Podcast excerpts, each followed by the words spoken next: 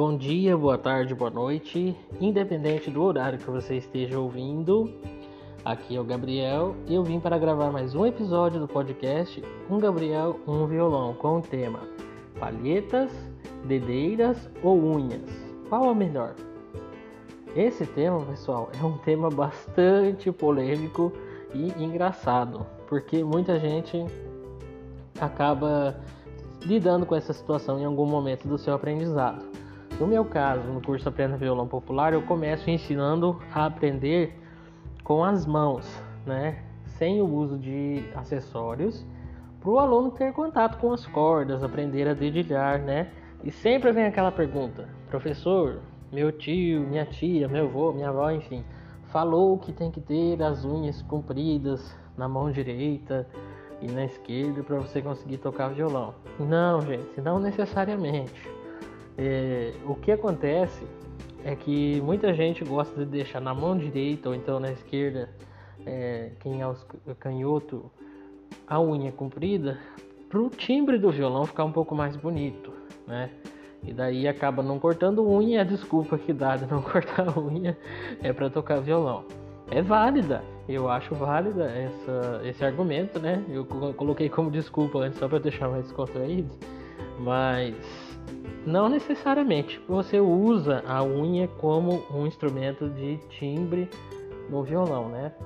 É, o mais recomendado é você utilizar uma palheta, né? As palhetas são de várias espessuras, elas podem ser tanto mais flexíveis quanto mais firmes, quanto mais duras, né?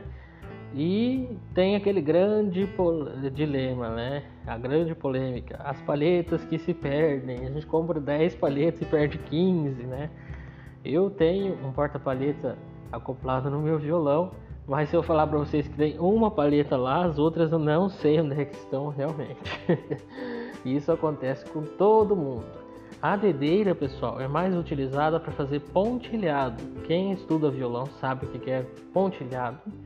E quem não estuda pode ir lá fazer uma breve pesquisa no Google, ou eu posso falar sobre isso em algum outro episódio. É, você não dedilha muitas cordas com ela e também ela não é recomendada para tocar ritmos, né? E somente os pontilhados ou então tablaturas, né? Que também servem por ela utilizar menos cordas para fazerem as execuções musicais, né? Agora no caso é, da unha comprida, o que, que acontece? Ela fica muito bonita para dedilhados, né? Porque em ritmos, por exemplo, você usa muito o polegar para baixo, o indicador para cima, né? E o indicador para cima, por exemplo, você já não usa a parte das unhas e sim a parte das costas do dedo, né? Onde não tem unha para você fazer a execução musical.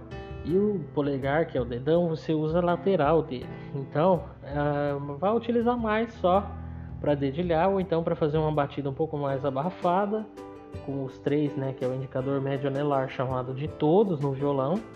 Então, é, não necessariamente você precisa ter as unhas compridas, né? Não é assim uma coisa que eu vou dizer que não é recomendado. Pode sim, mas no início do aprendizado você precisa ter contato com as cordas, com as suas mãos, com seus dedos. A unha acaba atrapalhando um pouco. Ainda mais o pessoal que gosta de pintar unha, que daí não vai deixar uma mão mais comprida do que a outra as unhas, né? Porque fica uma coisa que esteticamente a maioria das pessoas não gosta, né? Então o que, que eu recomendo, pessoal? A partir do momento que você se sentir seguro, pode deixar as unhas um pouco mais compridas para você dedilhar, não tem problema nenhum, apesar de eu não recomendar por eu não fazer essa prática. Não estou dizendo que isso é o correto. Vocês podem fazer. Tenham suas palhetas espalhadas por aí, né? Se vocês acharem alguma, ponto para vocês, porque a gente acaba sempre perdendo, né? E a dedeira, igual eu falei, é utilizada mais para tablaturas e pontilhados. Então, o pessoal que toca viola usa mais do que nós que tocamos violão. Espero que vocês tenham gostado de mais esse episódio. Curta, compartilhe e siga-nos nas nossas redes sociais.